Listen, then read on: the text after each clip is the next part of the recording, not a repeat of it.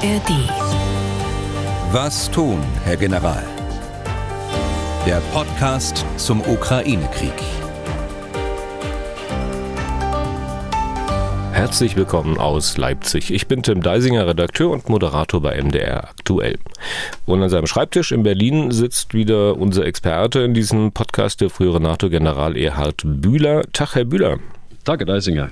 Und wie immer besprechen wir in diesem Podcast aktuelle militärische und militärpolitische Fragen rund um den Ukraine-Krieg.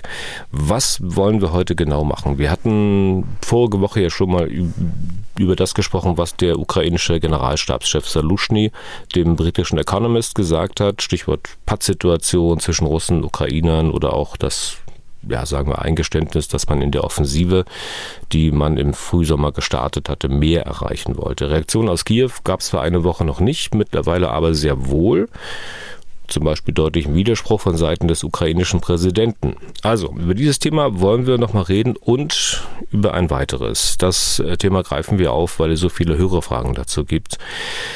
Ähm, dass ein russischer General zur Lage was anderes sagt als ein ukrainischer. Das scheint ja irgendwie normal zu sein, verständlich sozusagen, dass aber zwei deutsche Generäle, besser gesagt Ex-Generäle, ähm, so weit auseinander liegen wie in diesem Fall Gerhard Bühler und andererseits Harald Kujat. Das bewegt so einige, besorgt auch manche. Und deswegen gehen wir heute auch mal auf das ein, was Harald Kujat vor ein paar Tagen in einem längeren Interview gesagt hat, das man bei YouTube nachsehen kann. Ja, und dann hoffe ich, dass wir auch noch einige weitere Hörerfragen unterbringen. Schauen wir mal. Aufzeichnungszeit äh, Freitag, 10. November 2023. Es ist jetzt kurz nach 11 Uhr. Und auch diese Folge später wie immer zu hören in der App der ARD Audiothek auf mdr.de und überall da, wo es sonst noch Podcasts gibt. Herr Bühler, schauen wir kurz auf die aktuelle Kriegssituation, wenn wir zunächst mal am Boden bleiben.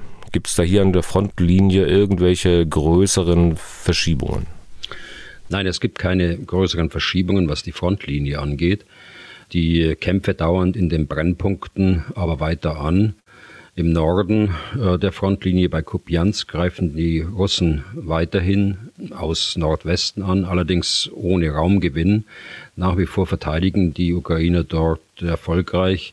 Es sind aber erhebliche Kräfte der Ukrainer dort gebunden, um einen Angriff auf die Stadt Kupiansk äh, zu verhindern.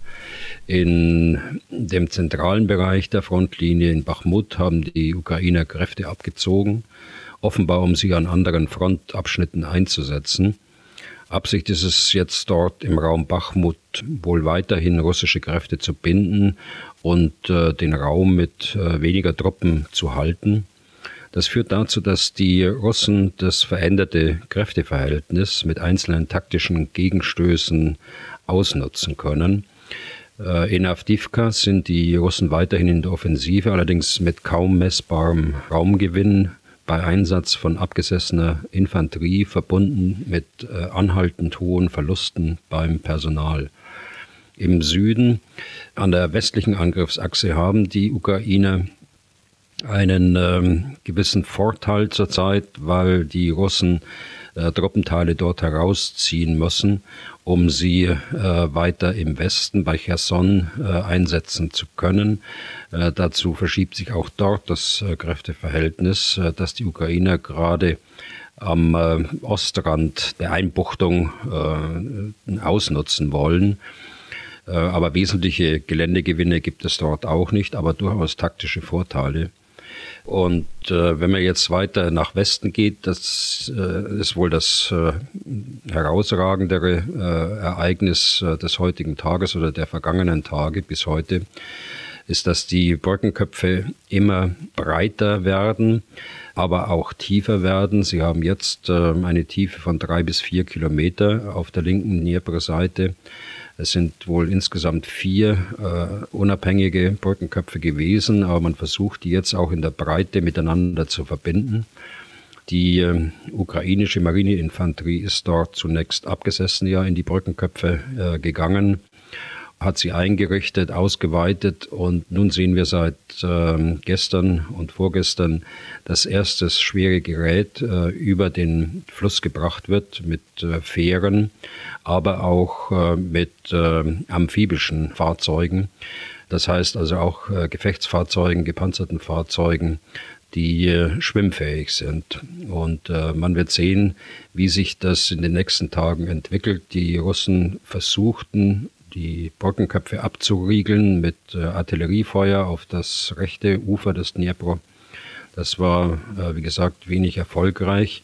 Und äh, nun führen sie weitere Kräfte heran, um die weitere Ausweitung der Brückenköpfe und ihre Verstärkung zu verhindern dieses Heranführen neuer Kräfte durch die Russen, äh, kann man das so als Ziel bezeichnen, der Brückenköpfe, also dass man die Russen dazu zwingt, äh, Umstrukturierungen äh, vorzunehmen und möglicherweise Truppen von anderen Brennpunkten abzuziehen? Ja, also mindestens das ist das Ziel. Und das ist, wird gerade erreicht, dass man hier Umstrukturierungen vornehmen muss, dass man sich nach Westen wenden muss, um einen Angriff aus den Brückenköpfen abwehren zu können. Ob da mehr dahinter steckt äh, als äh, nur ein äh, Scheinangriff oder ein Täuschungsangriff in der Flanke der Russen, äh, das wird man erst in den nächsten Tagen sehen können, ob da auch äh, schweres Gerät weiterhin über den Fluss gebracht werden kann. Es gibt bestimmte Anzeichen, dass äh, über die Marineinfanterie hinaus weitere Verbände dort in den Raum Cherson auf das rechte Ufer verlegt worden sind.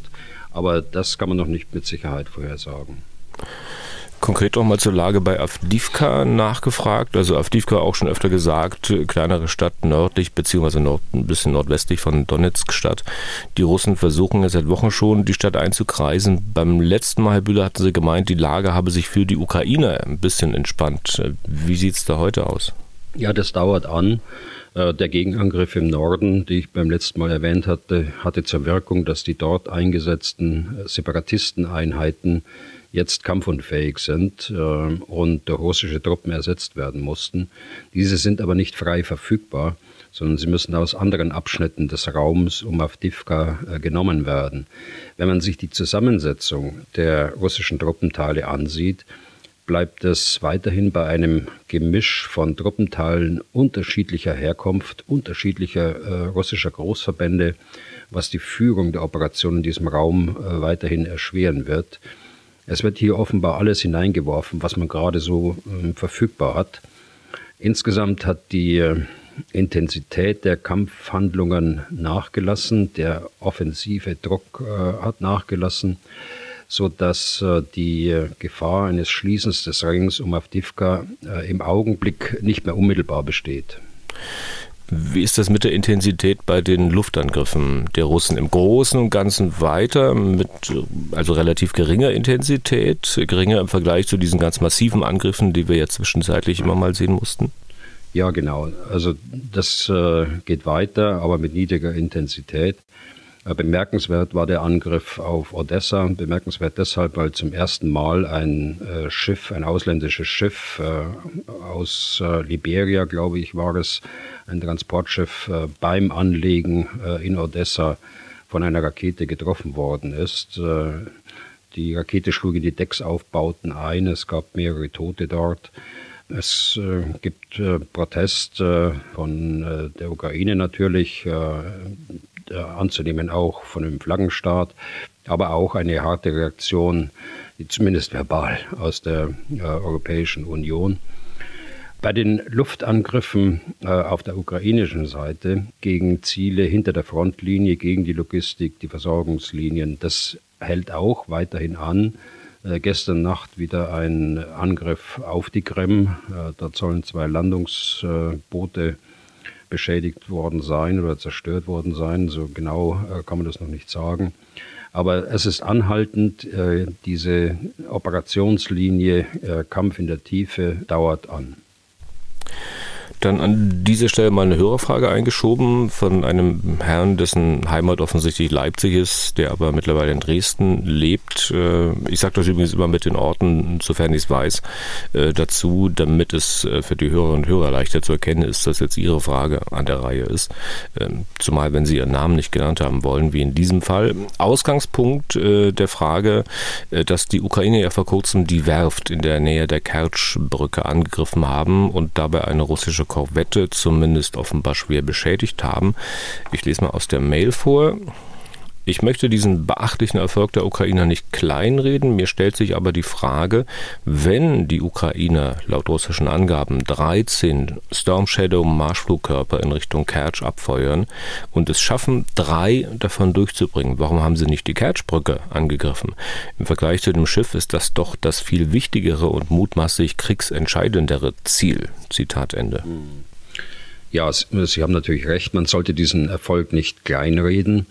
Die äh, Tatsache, dass man ein weiteres modernes Kriegsschiff der russischen Schwarzmeerflotte für noch nicht äh, absehbare Zeit außer Gefecht gesetzt hat, das sollte man tatsächlich nicht äh, kleinreden. Vor allen Dingen deshalb, weil sich der Erfolg ja äh, in eine ganze Serie von erfolgreichen Angriffen gegen die Schwarzmeerflotte einreiht die äh, mittlerweile nicht mehr fähig ist, die ihr ursprünglich in diesem Krieg zugedachte Rolle auszufüllen die nicht mehr in der Lage ist, die Blockade der ukrainischen Schwarzmeerzugänge weiterzuführen und äh, selbst äh, in der Fähigkeit, die Ukraine mit weitreichenden See-Landflugkörpern anzugreifen, erheblich eingeschränkt ist. Das ist ein ganz entscheidender Erfolg im Übrigen auch der ukrainischen Gegenoffensive. Das ganze Gebiet um die Kertschbrücke ist äh, wohl wie kaum eine andere Region im Kriegsgebiet durch äh, moderne äh, russische äh, Luftverteidigung geschützt.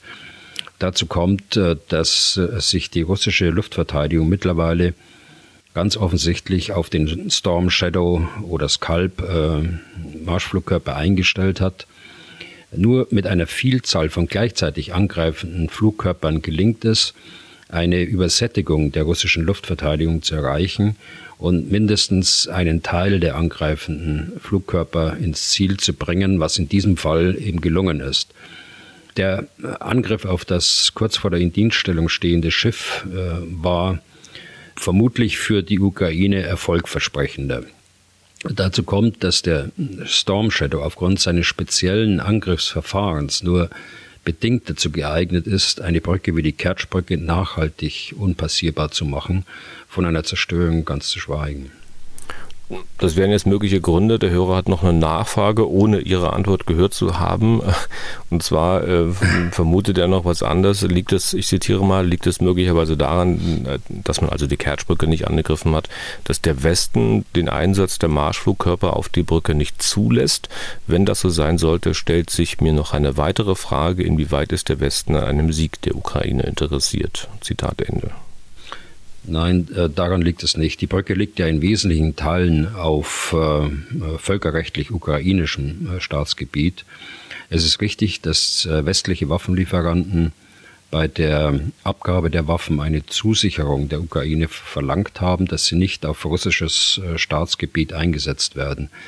Das ist auch bei den äh, britischen und französischen Waffen anzunehmen. Daran hat sich die Ukraine bisher auch eins zu eins äh, gehalten. Was die Frage angeht, äh, ob der Westen an einem Sieg der Ukraine interessiert wäre, muss man zunächst definieren, was äh, Sieg bedeutet. Äh, meine Definition, die ich da anbiete, ist, dass der Ukraine muss es gelingen, den Angriffskrieg zu stoppen, die Souveränität äh, der Ukraine zu bewahren und ihre territoriale Integrität wiederherzustellen. Das ist aus meiner Sicht auch im ureigensten Interesse äh, der die Ukraine unterstützenden Staaten und müssten eigentlich auch Ziel der internationalen Gemeinschaft insgesamt äh, sein. Wenn das nicht gelingt, wird es zu einer Vorbildfunktion dieses Krieges kommen und äh, andere auf dieser Welt werden sich diesem Muster anschließen, gewaltsam äh, Grenzen und das mit Erfolg äh, zu verschieben. Deshalb muss man ja jetzt alles tun, um den Sieg der Ukraine in diesem Sinne zu unterstützen. Wobei, wenn Sie sagen, äh, zum Sieg gehört die Wiederherstellung der territorialen Integrität, wenn ich das recht erinnere, äh, dass Sie da aber auch gesagt haben, das muss jetzt nicht unbedingt auf militärischem Wege passieren, das kann sozusagen dann auch über Verhandlungen geschehen. Genau so ist es. Äh, das haben wir ja von Anfang an gesagt. Das hat, hat der Präsident Zelensky auch schon mal gesagt. Also es ist nicht immer das militärische Mittel, das dort zum Zuge kommen muss, sondern es können durchaus auch politische Verhandlungen sein. Dann äh, Strich drunter unter die aktuelle Lage. Jetzt die Geschichte, die auch offenbar für einen großen Aufruhr bei der ukrainischen Führung gesorgt hat und möglicherweise auch noch sorgt. Wir haben ja ähm, schon darüber gesprochen, der Generalstabschef der ukrainischen Armee Salushny hat sich in der britischen Zeitschrift Economist geäußert, hat dort von einer Pattsituation gesprochen zwischen Ukrainern und Russen. Ähm, das hatten ja die Russen zurückgewiesen und sich im Vorteil gesehen und nun hat auch der ukrainische Präsident seinen Armeechef deutlich kritisiert, nachdem er erstmal ein paar Tage dazu äh, geschwiegen hatte. Warum eigentlich? Also vielleicht zum Sachverhalt ergänzen noch. Also er hat ja in einem ausführlichen Namensartikel dargelegt über neun Seiten, wie man aus einem Stellungskrieg wieder in einen Bewegungskrieg äh, nach seiner Ansicht übergehen kann. Ein zweiter veröffentlichter Artikel war eine Kurzfassung dieses Artikels aus irgendeinem Grund hat er dann noch ein Pressegespräch geführt. Äh, dieses äh, Pressegespräch ist aus meiner Sicht äh, gründlich daneben gegangen, vor allen Dingen was die Wirkung des Pressegesprächs angeht. Weniger das, was tatsächlich gesagt worden ist, sondern in welchen Zusammenhang seine Aussagen gestellt worden sind und was dann das Ergebnis und damit die Wirkung dieses Presse Ereignisses äh, war. Ich hatte ja bereits in der letzten Woche äh, Zweifel geäußert, dass diese Medienbefassung von Salushny am äh, 1. November zielführend war und äh, habe gesagt, da werden wir in den nächsten Tagen noch mehr davon hören.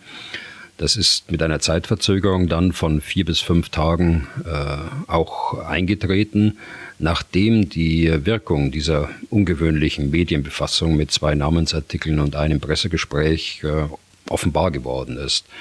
Die Wirkung war ja äh, weltweit, äh, die äh, Offensive sei gescheitert und der Eindruck entstand, dass es eine Pattsituation in diesem Krieg gäbe.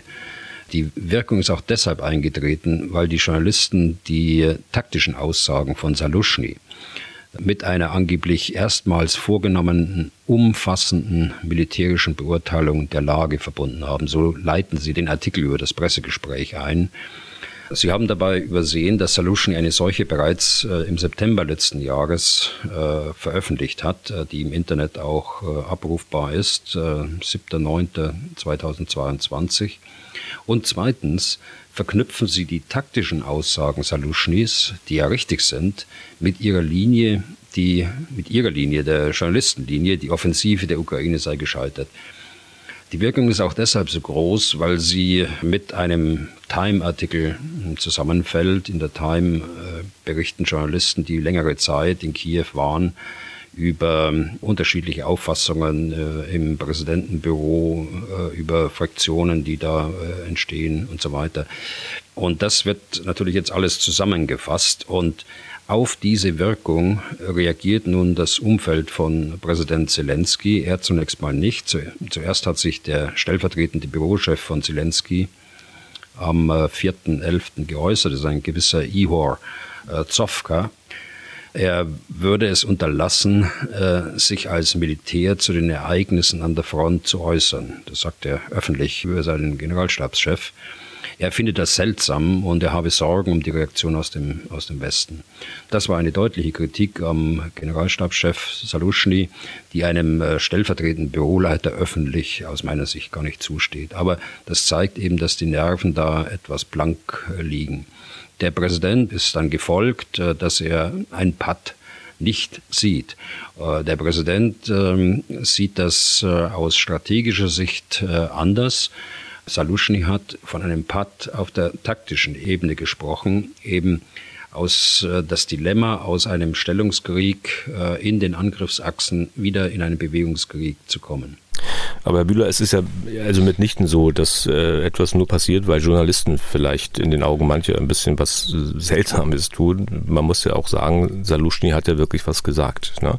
Und äh, wir müssen ja auch mal festhalten, offensichtlich gibt es ja deutliche und in diesem Fall vielleicht sehr grundlegende Unterschiede äh, in der Beurteilung der Lage, sonst hätte der Präsident ja nicht so vehement öffentlich widersprochen.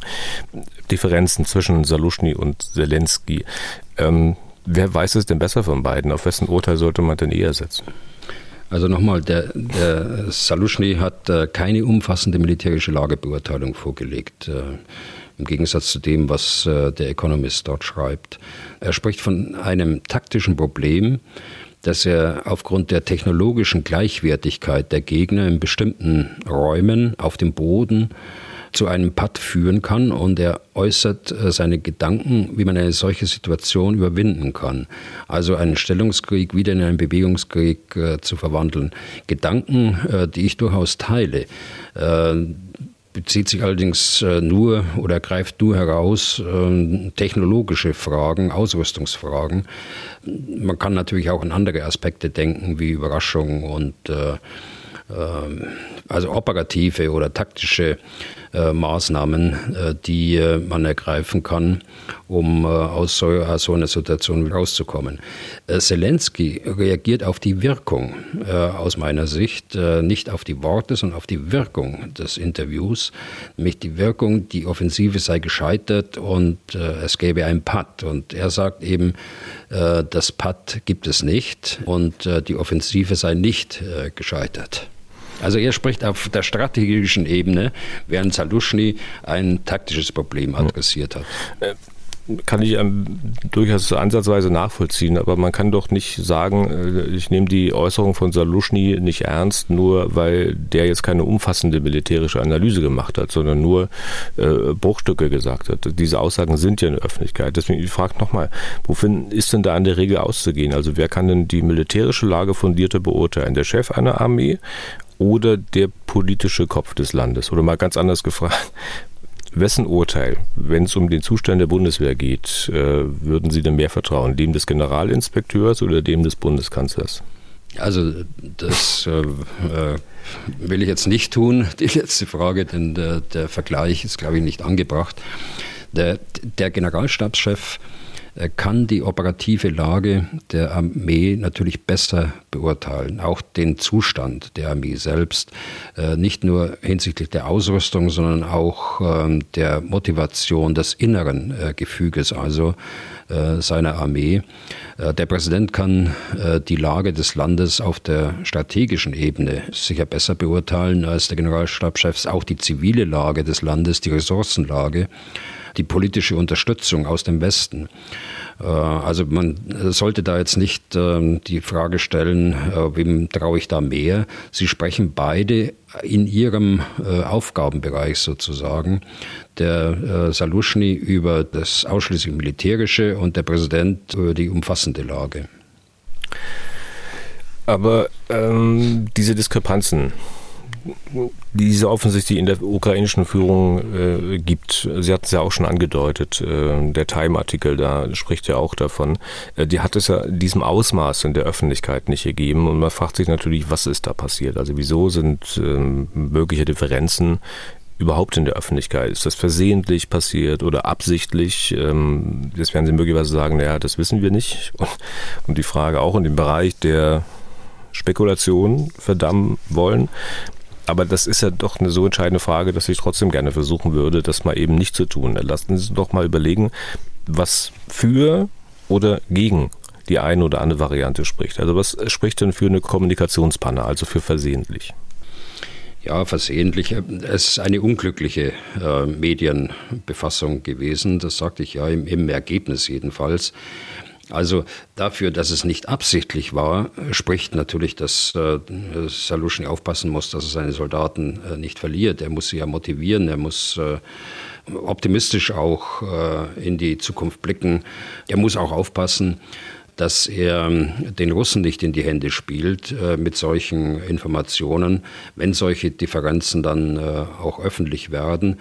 Und äh, es ist ja vom Kreml sofort aufgenommen worden, dieser Ball, der dann plötzlich in der Luft war. Und man hat es gründlich ausgenutzt. Und ähm, was könnte dafür sprechen, dass Saluschny diese Einschätzungen in der Öffentlichkeit gemacht hat, wohl wissend, dass sie von denen des Präsidenten abweichen?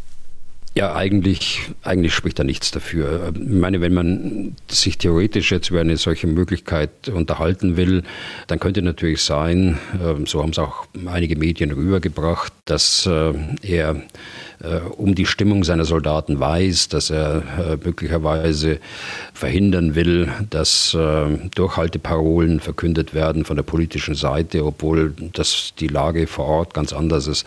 Aber das nehme ich nicht so wahr. Das ist eine theoretische Möglichkeit, hinter der ich auch nicht stehe. Ähm, bleiben wir trotzdem noch auf dem letzten Pfad. Also wenn es Absicht gewesen sein könnte, es könnten ja die Gründe sozusagen tatsächlich bestehen, die Sie gerade angeführt haben. Wenn es Absicht gewesen sein sollte, muss man sich natürlich fragen, was denn der Zweck dahinter ist. Haben Sie da eine Ahnung? Also da gibt es in der Ukraine selbst Spekulationen darüber. Äh, Salushny ist ein hoch anerkannter äh, General dort. Er ist ja vor vielen Monaten schon ähm, plötzlich als Präsidentschaftskandidat dort benannt worden äh, im öffentlichen Raum. Und äh, so mancher spekuliert eben darauf, äh, dass äh, Salushny da andere Ambitionen hat. Ich glaube das nicht. Äh, ich glaube, Salushny hat ganz andere Dinge im Kopf. Der hat jetzt die riesengroße Verantwortung, sein Land zu schützen, die Bevölkerung zu schützen und das äh, Land auch aus diesem Krieg wieder herauszuführen jedenfalls im Rahmen seiner militärischen Aufgaben. Also ich ähm, wüsste nicht, was das für ein Zweck sein könnte. Wir sprechen jetzt immer von dieser theoretischen Möglichkeit, dass es absichtlich passiert ja. ist. Ich will ihm mal als Interpretation anbieten Folgendes. Vielleicht will er seinen Präsidenten unter Druck setzen, unter Druck setzen, weil er den Eindruck hat, äh, dass äh, Zelensky nicht mehr so einen richtigen Blick hat für die Realität. Und die Realität ist ja laut Saluschny, jetzt formuliere ich mal salopp, ähm, wir haben ein Patt, äh, wenn wir aus dem Stellungskrieg raus wollen, dann brauchen wir einen qualitativen Sprung bei der Technik, bei den Technologien, nur wird es halt diesen technologischen Sprung in absehbarer Zeit nicht geben. Und das ähm, sieht Zelensky möglicherweise nicht. Weiß ich nicht, ob es so ist. Ich glaube, wir sollten da nicht zu viel hineininterpretieren. Äh, ich habe ja schon mal gesagt, äh, er meint PAD, äh, nicht das strategische PAD, nicht das PAD auf der Ebene Ukraine gegen Russland, sondern er sieht das als taktisches Problem dort vor Ort und so ist sein Namensartikel auch geschrieben.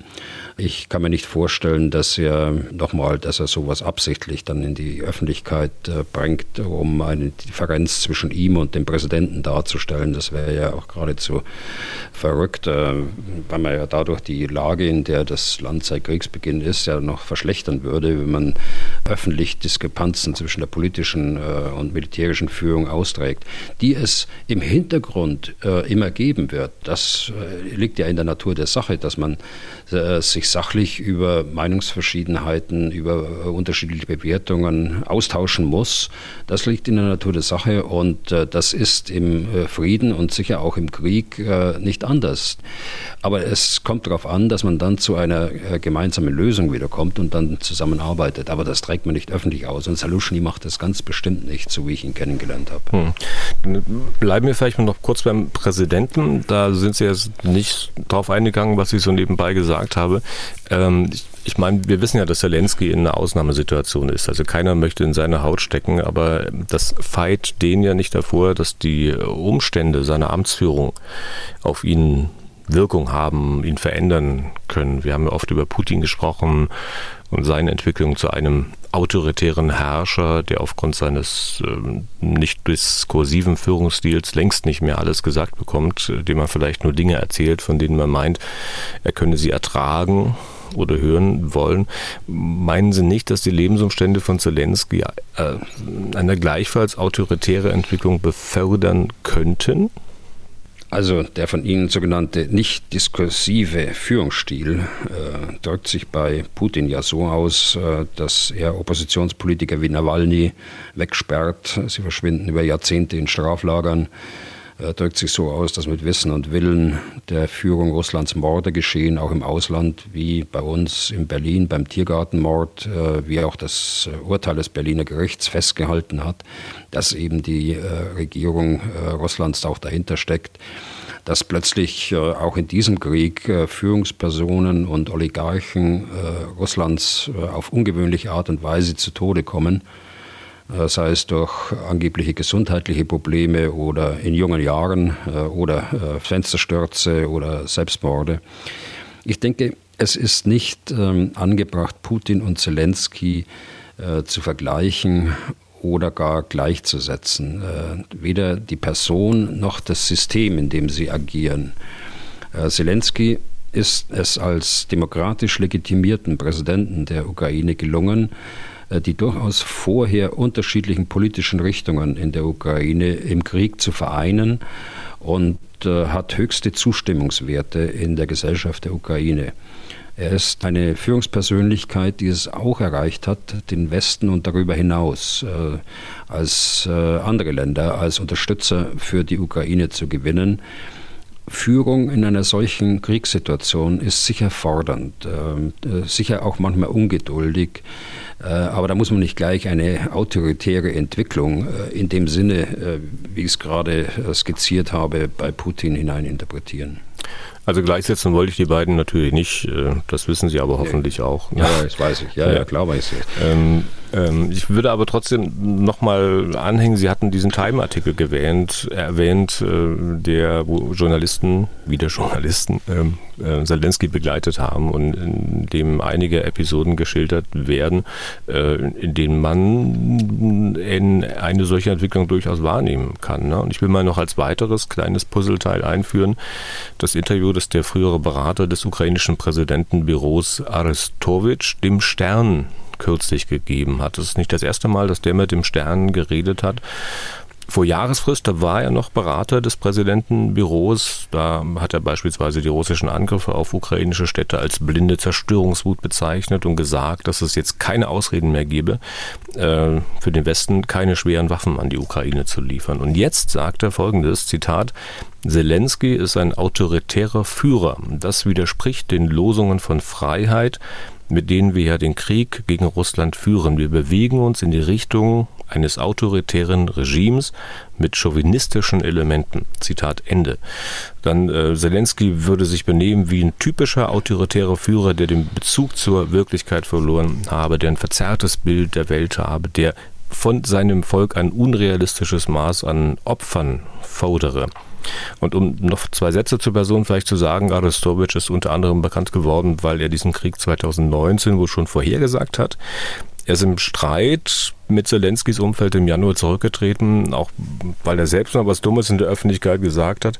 Und er will selbst zur Präsidentenwahl antreten, die es ja jetzt wohl im Krieg erstmal nicht geben wird. Man kann da sicher viele Fragezeichen an die Äußerungen von Arestovic machen, aber was man bestimmt nicht machen sollte, zumindest ist es da einfach unter den Tisch fallen lassen und ignorieren oder sagen, kann alles nicht sein. Nein, das wollen wir ja auch nicht machen, deshalb äh, bringen Sie es ja. Also ich kenne Herrn Arestowitsch äh, persönlich. Er ist ehemaliger Oberstleutnant der ukrainischen Armee und des Geheimdienstes. Er war zuletzt einer von vielen Mitarbeitern, manche sagen Beratern, das würde ich aber nicht sagen, äh, des Büroleiters, äh, also nicht vom Präsidenten, sondern des Büroleiters, des Präsidialbüros hm. von Präsident Zelensky. Und äh, wurde bekannt, dass er in dieser Funktion die Kriegsereignisse öffentlich hm, kommentierte, was ihm durchaus Kritik auch der militärischen Führung eingebracht hat. Ich würde auch diese Aussagen nicht überbewerten. Äh, er hatte zu dem Zeitpunkt, als ich ihn traf, äh, vor äh, etwa einem Jahr, die Ambition für den Posten des Präsidenten zu kandidieren, falls Zelensky nicht nochmals antreten wolle. Ob das realistisch war und ist, das will ich mal unkommentiert lassen. Ähm, solche Aussagen, glaube ich, werden wir aber in den nächsten Wochen vermehrt noch hören. Der, der Hintergrund ist ja, dass die Verfassung der Ukraine-Wahlen äh, in Kriegszeiten äh, nicht zulässt. Wie sollte man in Kriegszeiten auch Wahlkampf führen und äh, reguläre Wahlen äh, durchführen können? So, und das, die Diskussion ist befeuert worden durch einen amerikanischen einflussreichen Senator, Lindsey Graham, der äh, Wahlen gefordert hat äh, und gesagt hat, das ist gut für die Demokratie, dass wir äh, Wahlen haben äh, in der Ukraine und verknüpft das auch ein Stück weit mit seiner Unterstützung äh, für die Ukraine. Und jetzt kommen halt die eine oder andere Stimme aus den verschiedenen politischen Lagern, die für uns immer so einheitlich gesehen worden sind in den letzten 20 Monaten des Krieges, kommen die plötzlich hervor und so würde ich die, die Stimme äh, des ehemaligen Mitarbeiters, des Büroleiters von Zelensky einordnen. Hm. Was übrigens auch auffällt, ist ja, dass es bislang kein Statement von Saluschny gibt, in dem er das, was er dem Economist gesagt hat, auch nur irgendwie ansatzweise relativiert. Was doch eigentlich auch irgendwie dafür spricht, dass er das absichtlich in die Öffentlichkeit gebracht hat. Äh, würde ich so nicht sagen. Äh, die, die Tatsache, dass es jetzt keine äh, relativierenden Statements von Salushny äh, gibt, das ist eher der Tatsache geschuldet, dass man die Wirkung äh, dieser in meinen Augen insgesamt nicht glücklichen Medienbefassung jetzt nicht auch noch mit weiteren Statements äh, befeuern will und dass die alten Aussagen dann nochmal aufgewärmt werden, das wird man sicher nicht tun. Okay, dann Letzte Sache vielleicht noch dazu. Ähm, verteufeln Sie mich jetzt ruhig, Herr Bühler. Vielleicht müssen wir auch ein solches Ereignis wie den Angriff auf die ukrainischen Soldaten bei dieser Auszeichnungszeremonie in einem größeren Zusammenhang sehen. Wir haben ja, ich glaube, beim letzten Mal darüber gesprochen. Ne? Äh, nur als Möglichkeit, dass vielleicht Leute gibt in der Ukraine und vielleicht gehört ja äh, Salushny zu denen, die sagen, die Lage ist äh, so schwierig, dass wir schnellstmöglich zusehen müssen, dass aufgehört wird mit dem Schießen und dass es vielleicht andere gibt, die meinen, ja, äh, sie könnten die Soldaten mit irgendwelchen Orden und Medaillen zum Kämpfen motivieren. Also auch auch hier äh, sollten wir keinen Zusammenhang äh, konstruieren, schon gar nicht mit den Schlussfolgerungen, die Sie hier andeuten. Ich habe keinen Zweifel daran, dass der Saluschny äh, seinen Auftrag durchführen will und äh, auch wird, seinen militärischen Auftrag. Und äh, wenn er der Auffassung wäre, äh, dass die Armee in einem Zustand ist, dass äh, eine weitere äh, Kriegführung nicht möglich wäre, dann würde er das nicht öffentlich machen, sondern dann würde er es mit dem Präsidenten besprechen, um mit anderen aus der politischen Führung des Landes. Aber das sehe ich nicht, das ist auch nicht da. Da ist weder der Zustand der Ukraine, so wenn wir es von, von außen beobachten können, ähm, so, dass man, dass er diesen Schritt machen müsste. Und äh, wenn, dann würde es tatsächlich äh, nicht öffentlich machen am Präsidenten vorbei. Hm. Also diese Verwerfungen, von denen wir jetzt nicht wissen, wie groß sie tatsächlich sind, ähm, sind ja möglicherweise auch ein Zeichen dafür, dass ähm, der Krieg an einer Art Knackpunkt angekommen ist. Vielleicht gibt es da in der ukrainischen Führung Leute, die sagen, wir können diesen Krieg nicht gewinnen. Ähm, vielleicht, also muss natürlich nicht sein. auf jeden Fall treffen solche Einschätzungen auch Beobachter hierzulande und wir bekommen Hörermails, in denen gefragt wird, na, erstens, wie kann denn das sein? Also Bühler sagt das und das und XYZ sagt äh, genau das Gegenteil. Also Stichwort, wir können den Krieg gewinnen oder wir können den Krieg nicht gewinnen. Und zweitens, wie sollen wir als militärisch vielleicht nicht vorgebildete normale Bürger damit umgehen? Das sind die Fragen, die wir in vielen Mails lesen können. Also ich verstehe die Fragen, ja.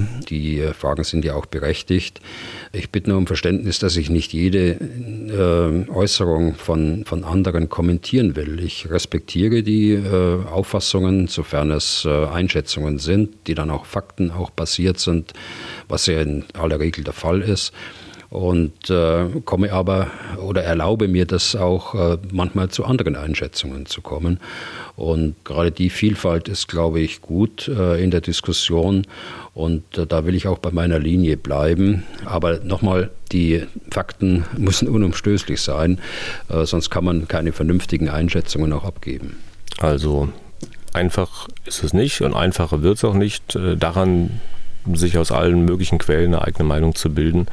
Äh, daran wird sicher kein Weg vorbeiführen. Und eigentlich sollte man ja, das hatten Sie angedeutet, doch auch froh sein, dass es halt verschiedene Meinungen, verschiedene Einschätzungen gibt. Äh, bringt ja niemandem etwas, wenn alle, nur weil sich die öffentliche Meinung in eine andere Richtung zu bewegen scheint, das Gleiche sagen.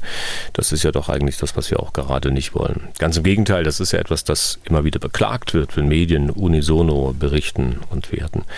Wir wollen äh, heute, weil uns so viele Fragen dazu erreicht haben, mal auf ein längeres Interview eingehen. Äh, Sie haben gesagt, Sie wollen nicht auf jede Äußerung reagieren, auf, auf die äh, werden Sie jetzt mal reagieren. Ähm, das haben wir abgesprochen. Ähm, und zwar gehen wir auf ein längeres Interview ein, das der frühere, auch NATO-General Harald Kujat kürzlich gegeben hat weil ja äh, durchaus nachzuvollziehen ist, dass man das nicht oder zumindest nicht so leicht im Kopf zusammenbekommt. Wie kann das sein, dass der eine deutsche Ex-Vier-Sterne-NATO-General das eine sagt und der andere Ex-Vier-Sterne-NATO-General genau das Gegenteil? Ich kann mir vorstellen, dass das nicht so einfach ist für Sie zu erklären, weil halt, wieso soll man nicht unterschiedlicher Meinung sein? Was ist denn schlimm daran? Meinung kann man ja verschiedene haben, aber sicherlich nicht unterschiedliche Fakten. Ne? Nein, die Fakten müssen schon stimmen und da muss man sich eben bemühen, dass man die Fakten auch äh, sorgfältig ermittelt, recherchiert.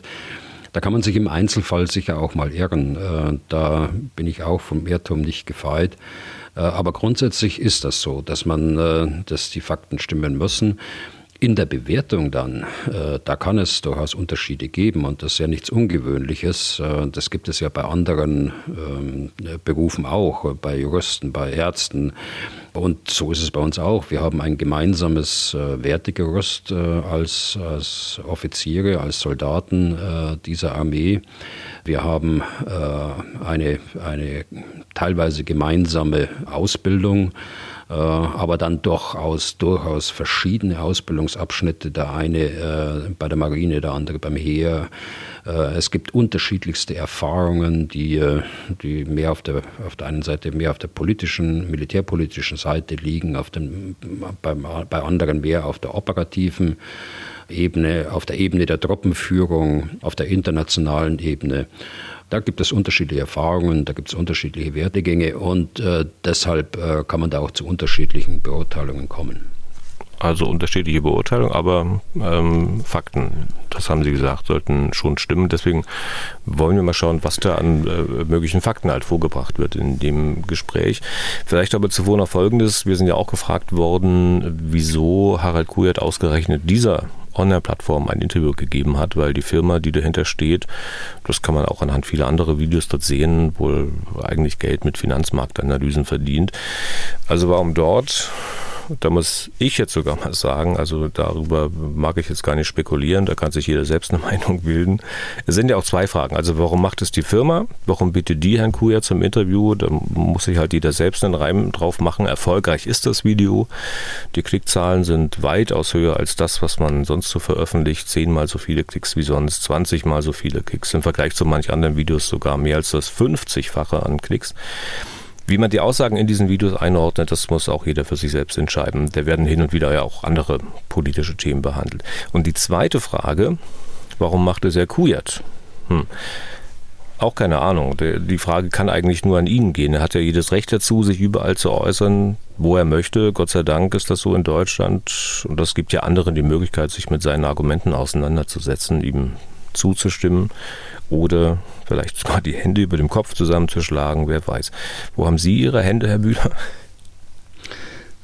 Also meine, meine Hände liegen ganz ruhig auf dem Schreibtisch. Ähm, aber bevor Sie jetzt ins Detail gehen, natürlich kann bei uns jeder seine Meinung sagen und das macht General Kujat ja äh, gewohnt äh, meinungsstark äh, in diesem Interview und eloquent, äh, so wie ich ihn auch kennengelernt habe ähm, durchaus durchsetzungsfähig und auf den ersten Blick auch überzeugend in der Diskussion. Aber die Fakten müssen schon stimmen, äh, wie gesagt, und das ist schon in der Einleitung äh, dieses Interviews nicht der Fall. Äh, die äh, offenkundig vom Interviewer selbst ähm, getrieben die alleinige Kompetenz äh, seines Interviewpartners herausstellen möchte. Leider dann auch mit Hilfe von General Kujat selbst. Der Interviewer sagt einleitend, der Generalinspekteur sei der höchste Soldat der Bundeswehr. Das ist richtig. und er wäre truppendienstlicher Vorgesetzter aller Soldaten der Bundeswehr. Das ist falsch. Der äh, Generalinspekteur der Bundeswehr war zur Zeit von General Kujat äh, 1999 bis 2002, über diesen Zeitraum sprechen wir jetzt, äh, Berater der Bundesregierung und des Ministers. Er war Hauptabteilungsleiter im Ministerium und zugleich Vorsitzender des militärischen Führungsrats der Bundeswehr. Also dem Gremium der Inspekteure der, der Teilstreitkräfte, Heer, Luftwaffe, Marine, die aber alle direkt dem Minister unterstellt waren und die die Soldaten der Bundeswehr truppendienstlich im Heer, Luftwaffe, Marine als Vorgesetzte führten. Äh, das, äh, so wie es dargestellt wird, äh, hat sich erst zehn Jahre später geändert. Das war im Jahr 2012 mit der Änderung des Blankeneser Erlasses bzw. der Neufassung des Dresdner Erlasses, der die Spitzenorganisation der Bundeswehr regelte. Und das ist bis heute so.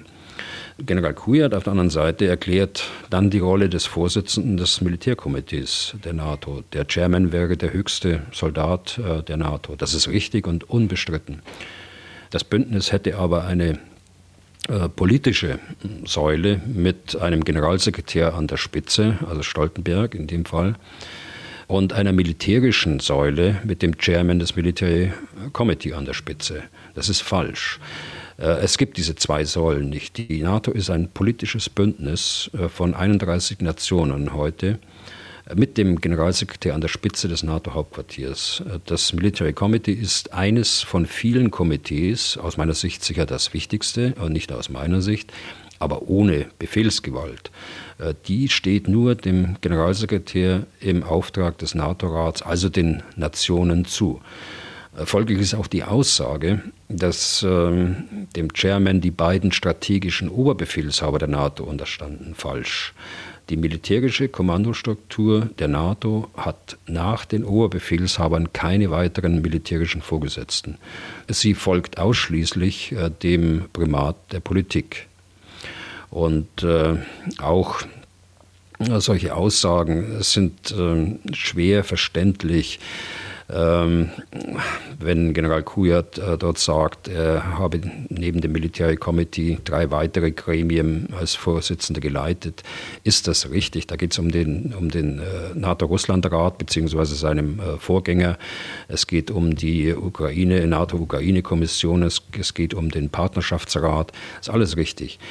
Das Military Committee tagt von Zeit zu Zeit in diesem äh, Format. Es ist aber falsch zu sagen, es gibt äh, bis heute niemanden in Deutschland, der eine solche Stellung innehatte. Das ist deshalb falsch, weil ein anderer, äh, bis heute außerordentlich anerkannter deutscher General Dr. Klaus Naumann diese Stellung bereits in den Jahren ähm, Mitte der 90er, äh, 96 glaube ich bis äh, 99 innehatte und äh, genau auch mit diesem Aufgabenbereich, mit diesen Komitees.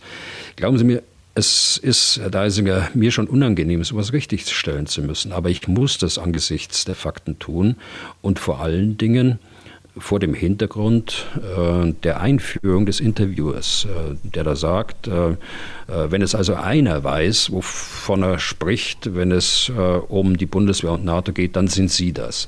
Dieser Alleinvertretungsanspruch und auch die mehrfache Bezeichnung von Personen, die zum Thema Ukraine-Krieg eine andere Auffassung haben als unwissende Laien. Äh, die Unterstellung von mangelnder Kompetenz, Ignoranz und Fanatismus, waren uns alles Zitate, äh, die zwingen mich ja gerade dazu. Das ist nicht der Stil, den ich von einem ernsthaften Diskurs über eine der wichtigsten sicherheitspolitischen Fragen unserer Zeit erwarte. Umso mehr, wenn man abseits äh, einer legitimen Meinungsäußerung eine erhebliche Abweichung äh, von Fakten feststellen muss, die eigentlich äh, die Grundlage einer Meinungsäußerung bilden sollten.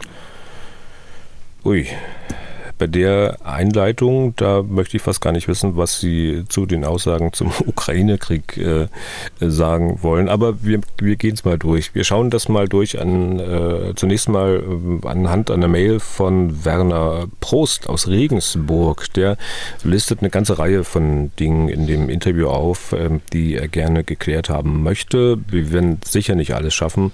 Greifen uns mal ein paar Punkte raus. Also zum Beispiel die Aussage, die Ukraine hat das Ziel, der Offensive nicht erreicht, sagt äh, General Kujat. Das ist sicher etwas, äh, das hatten wir ja vorhin auch schon besprochen, dass man durchaus als richtig ansehen kann, aber vielleicht auch nicht muss. Ja, Sie beziehen sich jetzt nochmal auf unsere Diskussion über das Saluschny-Interview. Genau. Äh, das Interview mit äh, General Kujat, ähm, das erfährt man, wenn man das komplett anhört, wurde ja am Tag vor dem Besuch Präsident Joe Bidens in Israel aufgezeichnet. Und der Besuch war am 18.10., äh, also muss es am 17.10. gewesen sein. Veröffentlicht wurde das Interview einen halben Monat später, am 5.11. Zum Zeitpunkt der Aufnahme waren also die General Saluschen unterstellten Aussagen ja noch gar nicht bekannt. Er selbst hat es ja auch nicht so gesagt, sondern äh, wie wiederholt schon gesagt, er bezog sich auf die taktische äh, Situation der Bodenangriffe der Ukraine, die aus seiner Sicht zu einem Patt führen werden. Ich vertrete hier bekanntlich die Auffassung, dass man in Unkenntnis der eigentlichen Ziele der Offensive zu einem solchen Urteil, die Ziele der Offensive sind nicht erreicht worden, eigentlich nicht kommen kann. Ohne die Ziele der Offensive insgesamt zu kennen, ist eine Bewertung nicht möglich, äh, ob das Vorgehen gescheitert ist. Natürlich kann man annehmen, dass sich auch das ukrainische Militär einen schnelleren Vorstoß vorgenommen äh, und erhofft hat. Das heißt aber noch lange nicht, dass die Offensive, die ja noch andauert, äh, gescheitert sei. Sie dauert eben länger als erhofft und länger als ursprünglich geplant war. Dann äh, ein nächster Punkt. Äh, exorbitante Verluste bei den ukrainischen Streitkräften. Wie gesagt, die Punkte aus der Mail von Werner Prost. Äh, diese Verluste bei den ukrainischen Streitkräften, die deutlich höher sein sollen als bei den Russen. Von 400 bis 460.000 Soldaten ist da die Rede, die gefallen oder dauerhaft kampfunfähig sein sollen. Diese Zahlen, die kommen nicht von Kujat selbst. Aber er hält sie für realistisch. Was halten Sie von diesen Zahlen, Herr Bühler? Also das Video spricht ja nicht nur von exorbitant hohen Verlusten der äh, Ukraine, sondern an anderer Stelle von exorbitant höheren Verlusten der Ukraine gegenüber denen der Russen, was ja noch eine andere Aussage ist. Also die Quelle, die dort genannt wird, ist ein gewisser Colonel Douglas McGregor, ein ehemaliger Oberst der amerikanischen Armee, der nach seiner Pensionierung eine politische Karriere beim rechten Flügel der Republikaner gesucht hat er ist, äh, das weiß ich, beim militärischen äh, Militär aufgrund seiner Ansichten und Äußerungen sehr umstritten. Er gilt als Trump-Mann. Er ist von diesem als Botschafter in Berlin äh, vorgesehen gewesen, benannt worden, konnte sich aber im US-Senat nicht durchsetzen. Er spricht ohne weitere Quellenangabe von 400.000 Gefallenen der Ukraine. Und in der Offensive wären noch mindestens 40.000 äh, äh, dazugekommen. Das sind die Aussagen, die Sie im Internet auch äh, unter McGregor dann selbst googeln können. Wie vertrauenswürdig diese Quelle ist, ähm, das kann man im Internet auch nachlesen, das kann man bei Wikipedia nachlesen. Ich halte die Zahl für nicht belastbar. Die Zahl wäre die Hälfte der ukrainischen Armee die derzeit unter Waffen ist. Äh, dazu äh, kämen noch die verwundeten und dauerhaft nicht mehr einsatzfähigen Soldaten. Das wäre überhaupt nicht zu verheimlichen. Sie ist auch nicht belastbar, wenn man andere Quellen heranzieht, äh, die von mir äh, häufig verwendete Datenbank Oryx beispielsweise, die ähm, äh, zwar nur die Verluste aufzeigt, die tatsächlich verifizierbar sind durch Videomaterial beispielsweise. Es gibt einen guten Anhalt, wie die Verluste Ukraine zu Russland stehen. Es gibt auch einen guten Anhalt, in welchen Größenordnungen sich man da bewegt. Ferner ist auch das, was wir tatsächlich sehen, auch durch Videomaterial im Internet, äh, auch ein Anhalt. Also die Rücksichtslosigkeit, mit der die Russen schlecht äh, ausgebildete Soldaten ohne Unterstützung in eine Schlacht werfen, in die Schlacht von Bachmut oder auch in die Schlacht von Avdivka. Zweifellos haben auch die Ukraine Verluste. Äh, zweifellos haben sie auch hohe Verluste äh, zum Teil, aber das Verhältnis ist nach äh, seriösen Quellen etwa eins für die Ukraine zu fünf äh, für die Russen. Also Russland hat circa fünfmal so viel Verluste äh, wie die Ukraine. Und äh, deshalb stimmt es nicht, dass es exorbitant höhere Verluste gäbe bei der Ukraine äh, gegenüber den Russen. Dann geht es im Prost um die Aussage, die ukrainischen Streitkräfte sind in einem äußerst kritischen Zustand, sagt Harald Kurt. Also ich meine, auch wenn das äh, Kujat-Interview vor der Veröffentlichung der Saluschny-Aussagen aufgezeichnet wurde, kann man, kann man den Saluschny doch aber auch genauso verstehen. Also äh, möglich ist doch auch, dass diese Aussage wahr ist, oder? Also die ukrainischen Truppen sind äh, seit Kriegsbeginn in einem kritischen Zustand. Äh, kaum jemand hätte ihnen am Anfang den Erfolg zugetraut, diesen Abwehrkampf so zu führen, dass die Ukraine heute noch als unabhängiger Staat existiert. Das haben sie aber geschafft auch ohne äh, systematische Kriegsverbrechen, äh, wie sie äh, international und unabhängig bei der russischen Armee festgestellt wurden. Im Übrigen wird zu diesem Gesichtspunkt im gesamten Interview äh, überhaupt nichts ausgesagt. Der heutige Zustand der ukrainischen Armee wäre ohne Hilfe aus dem Westen der erst Monate nach dem Angriff so richtig angelaufen ist, nicht möglich gewesen. Aber es ist auch klar, dass äh, da langfristig und systematisch weiter unterstützt werden muss. Hm. Vielleicht geht es ja bei Kujat auch um, ich sag mal, Moral in der Truppe, denn er spricht ja auch davon, dass da ganze Kompanien der ukrainischen Armee zu den Russen übergelaufen seien. Also da habe ich äh, überhaupt keine Anzeichen, dass es so ist. Äh, Im Übrigen muss ich nicht äh, für jede Behauptung, die hier aufgestellt wird, den Gegenbeweis antreten. Wenn man solche Dinge behauptet, äh, dann erwarte ich, dass man äh, zumindest entsprechende Hinweise oder Plausibilitäten aufzeigt oder gar Beweise äh, vorlegt, dass es auch so ist. Aber hm. das kann ich nicht erkennen. Und noch ein weiterer Punkt äh, von Herrn Prost. Äh, jetzt zitiere ich mal aus seiner Mail, in der er ausführt, äh, dass Kujat sagt, Zitat, Russland sei eindeutig im Vorteil. Die russische Streitkraft betreibe eine äußerst effektive Kriegsführung. Andere Behauptungen seien Teil des Informationskrieges. Sie beherrsche das Zusammenwirken verschiedener Waffensysteme bestens. Die Krim ist eine ideale logistische Drehscheibe. Russland kann aus der Distanz von über 2000 Kilometern und mehr angreifen. Die Ukraine würde verlieren. Diese Entwicklung sei klar erkennbar. Zitat Ende aus der Mail von Herrn Prost. Da sind jetzt gleich mehrere Aussagen drin, Herr Bühler. Ich nehme mal an, bei der einen oder anderen werden Sie sicher sagen, ja, stimmt. Bei den anderen anderen eher nicht? Ja, genau. Äh, also richtig ist, und das habe ich ja von Anfang an gesagt, man darf die Russen nicht äh, unterschätzen. Die Armee ist ähm, sehr lernfähig. Äh, sie kann sich über die Dauer des Krieges durchaus äh, den veränderten Umständen anpassen. Das haben wir ja gesehen, wiederholt gesehen eigentlich. Sie hat durch die strategischen Fehleinschätzungen der Führung äh, im Kreml und die Fehlentscheidungen zu Beginn des Angriffs aber schwer gelitten. Richtig ist auch, dass sie Waffen über 2000 und mehr Kilometer einsetzen kann, ohne dass die Ukraine äh, die Ursache der Bedrohung äh, wirksam bekämpfen kann. Äh, ich meine jetzt die strategischen Bomber über dem Kaspischen Meer beispielsweise, die Marschflugkörper in die Ukraine abschießen.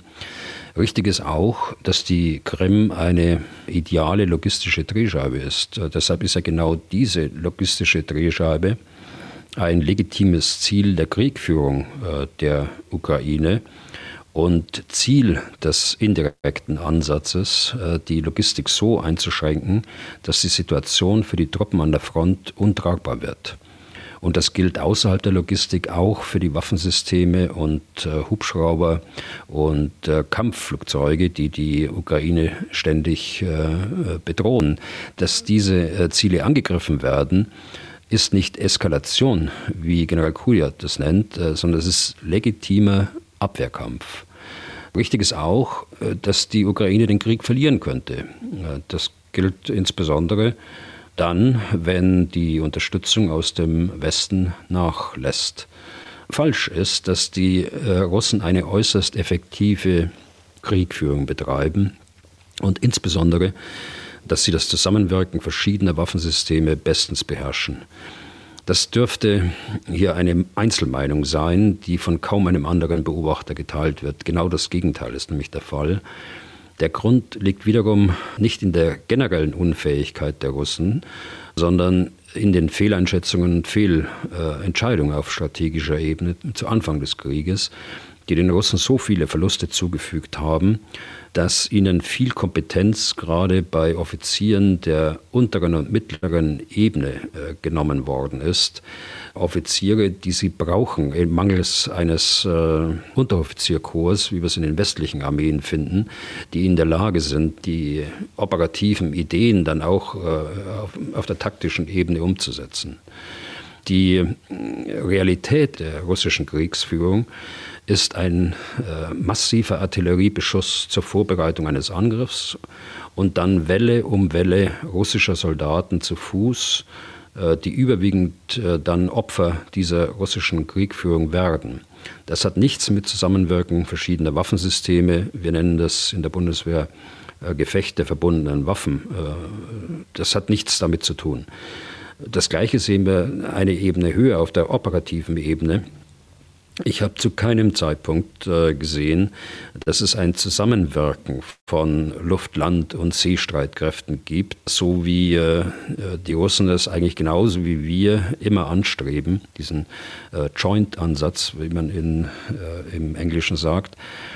Also ich will es dabei belassen, obwohl ich äh, zu vielen äh, gerade operativen Aussagen von General Kujat andere Informationen und andere Bewertungen habe. Okay, und dann belassen wir es mal dabei mit den Punkten aus der Mail von Herrn Prost. Äh, jetzt noch ein paar andere Sachen. In anderen Mails wird zum Beispiel darauf verwiesen, dass äh, Harald Kujat erwähnt, dass Russland 350.000 Mann im Hinterland zusammengezogen hätte, die man dann irgendwann zum Einsatz bringen könnte. Was ist damit? Also das ist ja wieder ein Punkt, äh, wo ich jetzt einen Gegenbeweis führen muss.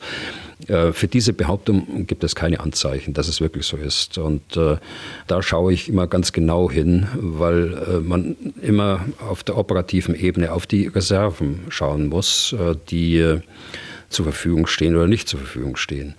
Und man schaut äh, insbesondere auch auf die Logistik. Wir müssen uns mal in diesem Podcast gelegentlich damit beschäftigen, wie viel Logistik eigentlich für eine solche Streitmacht äh, von 350.000 äh, Soldaten äh, notwendig wäre. Eine solche Streitmacht im Hinterland der Front zusammenzuziehen, ist nirgendwo erkennbar. Wenn es sie tatsächlich gäbe, dann wüssten wir das aus unterschiedlichsten Quellen. Satellitenbilder, russischen äh, Militärbloggern, der Ukraine selbst, äh, westlichen Medien, äh, die USA, die NATO, äh, alle würden das sehen und nicht äh, geheim halten können und wollen. Also ähnlich wie man die äh, zusammengezogenen Streitkräfte vor Beginn des Krieges gesehen hat, wo man ja sozusagen dann deutliche Worte an Putin gerichtet hat. Genau so, ja. richtig. Dann ähm, äußert sich Kujat ja auch zu Dingen, die der Westen tut, konkret die Bundesrepublik, äh, und kritisiert sie auch. Also man würde zum Beispiel das Friedensgebot der Verfassung des Grundgesetzes ignorieren. Ähm, Zitat, Herr Kujat, äh, die Verfassung interessiert die Politik überhaupt nicht. Das kann man in Ihren Augen so sehen, Herr Bühle, oder kann man nicht? Nein, natürlich nicht. Also man kann der Bundesregierung doch nicht ernsthaft unterstellen, dass sie die Verfassung äh, nicht interessiert. Äh, das sind gefährliche Aussagen, weil sie die Glaubwürdigkeit und das Vertrauen in unser politisches System und in unsere Institutionen äh, in Frage stellt, ohne den Beweis anzutreten, wo nun konkret und wie und von wem das Friedensgebot unseres Grundgesetzes gemeint ist wohl Artikel 1 und Artikel 26 26 ist das Verbot des Führen eines Angriffskrieges, wo das nun ignoriert wird. Das bleibt völlig offen und ist ein Pauschalangriff äh, auf das Handeln unserer politisch Verantwortlichen dieses Staates. Und dann sagt Kujat auch noch, äh, wir ignorieren das Recht auf freie Meinungsäußerung. Zitat Ende. Ich meine, es ist ja nie alles perfekt. Auch Berichterstattung ist äh, nicht perfekt. Aber dass in Deutschland das Recht auf freie Meinungsäußerung ignoriert würde, ja, ja weiß ich jetzt auch nicht, was ich sagen soll. Über eine Million Klicks, geruhert Interview bei diesem YouTube-Kanal sprechen doch eine andere Sprache, oder? Also wenn es einen roten Faden in diesem Interview gibt, dann ist es äh, der Zweifel an einer ausgewogenen und korrekten Berichterstattung in den Medien, die, ich zitiere mal die Worte, die mir in Erinnerung geblieben sind, äh, komplett konträr, falsch und einseitig. Diese Aussage wird vom Interviewer bestimmt ein Dutzend Mal in diesem äh, Interview getroffen. Man hat fast den Eindruck, dass das die Kernbotschaft und der Zweck dieses Interviews ist. Aber zu Ihrer Frage, also da habe ich natürlich auch äh, ebenfalls keine Anzeichen, die einen solchen pauschalen Vorwurf äh, rechtfertigen würden. Sie haben schon recht, also nichts ist perfekt. Manchmal wünschte ich mir auch, dass Meinung und objektive Berichterstattung äh, besser getrennt würde. Es gibt auch, äh, das habe ich auch mehrfach hier schon angesprochen, so manche Internetplattform, deren äh, Berichterstattung ich als nicht seriös bezeichnen würde. Ich habe auf der anderen Seite eine ganze Reihe von, von deutschen überregionalen Zeitungen und Magazine abonniert. Ich lese im Internet so ziemlich alles was ich ähm, im Rahmen der Möglichkeiten äh, zum Thema Ukraine-Krieg, NATO, Bundeswehr ähm, so publiziert wird und was ich da äh, verfügbar habe. Äh, beobachte natürlich wie jeder andere auch die Fernsehanstalten, äh, privat oder öffentlich-rechtlich, äh, im Rundfunk und so weiter. Also ich kann diesen pauschalen Vorwurf nicht nachvollziehen. Es gibt durchaus in den Medien andere Darstellungen als äh, die vermutete Mainstream-Linie. Es gibt äh, durchaus kritische Artikel, es gibt durchaus Hinterfragen von Positionen, so wie ich sie beispielsweise vertrete, oder von anderen Positionen, die wiederum andere vertreten. Also ich kann es nicht äh, sehen, dass das Recht auf freie Meinungsäußerung hier äh, in diesem Fall dort eingeschränkt ist. Und für unseren Mikrokosmos unseres Podcasts trifft das sowieso nicht zu. Äh, da haben wir ja äh, nun ständig äh, durch Sie, Herr Deisinger, unterschiedlichste Auffassungen, die hier adressiert werden. Und wir haben ja auch äh, immer mal wieder auch andere, deren Linie ich nicht zu, äh, zustimme, äh, im Podcast gehabt, äh, sei es inhaltlich oder auch persönlich. Und es äh, kommt ja anscheinend auch vor, dass mancher seine Meinung offenbar auch manchmal nicht sagen will. Also will nur mal kurz erwähnen, dass wir des Öfteren auch mal die Bitte oder die Anregung bekommen, mal so eine Art äh, zivilisiertes Streitgespräch zu führen, hier im Podcast zwischen Ihnen, Herr Bühler, und beispielsweise Herrn Kujat. Wir haben es versucht. Punkt. Da möchte ich auch mehr gar nicht dazu sagen. Und damit sind wir durch für heute und für diese Woche. Vielen Dank für Ihr Interesse. Wenn Sie Fragen an Herrn Bühler haben, dann schreiben Sie an general.mdraktuell.de oder rufen Sie an unter 0800 637 3737.